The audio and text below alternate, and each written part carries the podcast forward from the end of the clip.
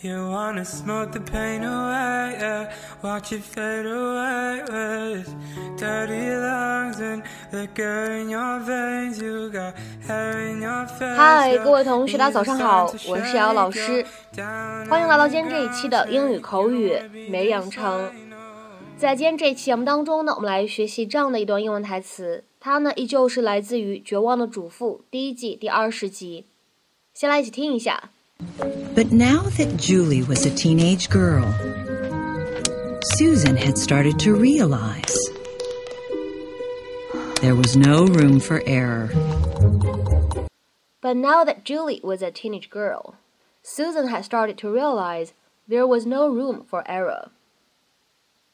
但是由于 Julie 已经是一个少女了，Susan 开始意识到她已经不能再犯错了。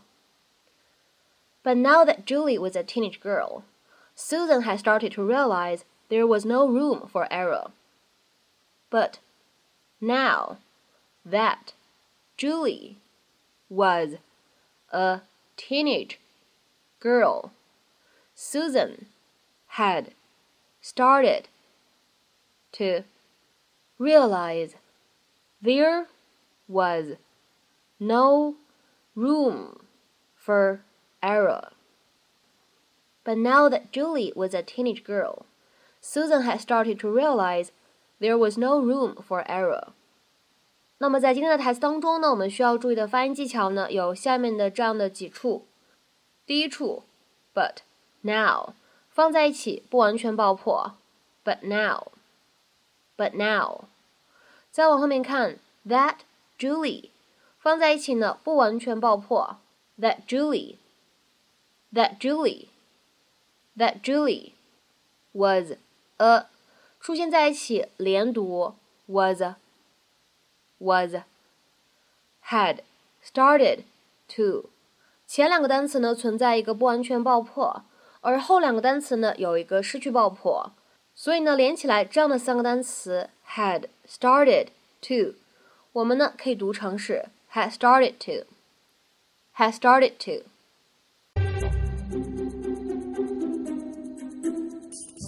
Since she was a little girl, Susan Mayer wanted to be a mother in the worst way.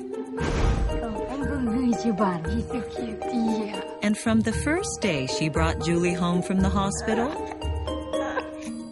oh, she was. Oh, that's not good.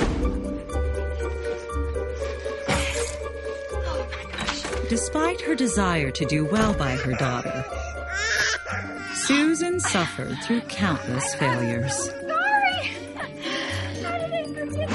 Of course, it took Susan a few years to realize even the best of parents make mistakes now and then.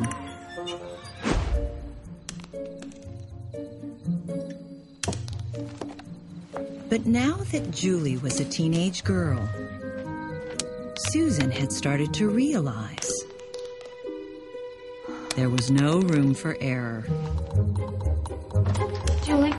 今天这个关键句当中开头的 now that 大家都知道可以表示既然什么什么，由于什么什么。比如说来看下面这样一个例子：Now that I've got a car, I don't get as much exercise as I used to. 由于我现在有车了，我就没有以前锻炼那么多了。Now that I've got a car, I don't get as much exercise as I used to. 那么在今天节目当中呢，我们重点来讲解一下什么叫做 there is no room for something 这样一个短语呢？它的字面的意思是没有什么什么的空间了。在这边的话呢，room 它其实指的就是 the possibility for something to exist or happen 某个事情存在或者发生的可能性。那么下面呢，我们来看这样的一些例子。首先呢，前三个相对来说呢会比较的简单。第一个。There is no room for doubt as to who did this。至于是谁干了这事儿，不用怀疑。There is no room for doubt as to who did this。再比如说，我们来看第二个例子。In a small company like this, there is no room for laziness。在这样的一个小公司里，想偷懒不可能的。In a small company like this, there is no room for laziness。再比如说，来看这样一个例子。 I'm sorry, but there is no room for bargaining。抱歉，但是我们不接受还价，或者说抱歉，没有还价的余地。I'm sorry, but there is no room for bargaining。下面这两个例子呢，都来自新闻。第一个，New York Giants have no room for error to stay alive for the playoffs。纽约巨人队要想在延长赛当中活下去，必须零失误。它的字面的意思呢，就是没有任何犯错的空间。New York Giants have no room for error to stay alive for the playoffs。那么再比如说，我们来看下面这样一个例子：There is no room for complacency about our post-election crisis。面对我们选举之后的危机，我们一点自满都不能有。There is no room for complacency about our post-election crisis。 那么在今天节目的末尾呢，请各位同学尝试翻译下面这样一个句子，并留言在文章的留言区。这是事实，不容置疑。这是事实，不容置疑。那么这样一句话应该如何使用我们刚刚讲过的 "There is no room for something" 去造句呢？期待各位同学的踊跃发言。